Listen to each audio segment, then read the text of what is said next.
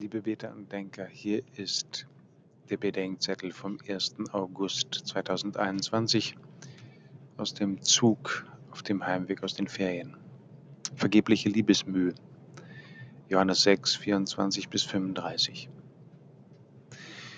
In seinem Heimatort Kreuzberg an der Ahr steht neulich ein Freund von mir neben einem Schulkameraden vor seinem zerstörten Haus. Alles Ersparte steckt da drin, sagt der Schulfreund Jetzt ist alles fort. Was soll ich jetzt machen? Wenn die unmittelbare Not gelindert und gerettet ist, was zu retten war, und sich das ganze Ausmaß der Zerstörung zeigt, stellt sich die Frage, war das die Mühe wert? Und welche Mühe lohnt sich noch? Als Jesus die Leute nachreisen, wirft er ihnen vor, es ginge ihnen nur um das Essen, aber nicht um seine Bedeutung. Die Leute wollen Wunder erleben, aber nicht ihre Bedeutung verstehen. Sie wollen große Gefühle haben, aber nicht große Entscheidungen treffen. Sie wollen die Gabe, aber nicht ihren Geber.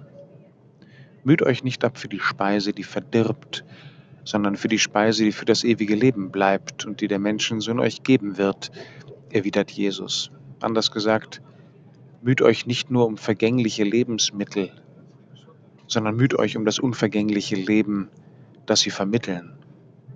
Ist also die Mühe um das zerstörte oder das zu bauende Haus vergeblich?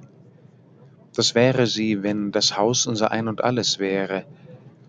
Aber sie ist nicht vergeblich, wenn darin geliebt und geschenkt, versorgt und gepflegt, geweint und getröstet, um das Gute gerungen und im Guten durchgehalten wurde.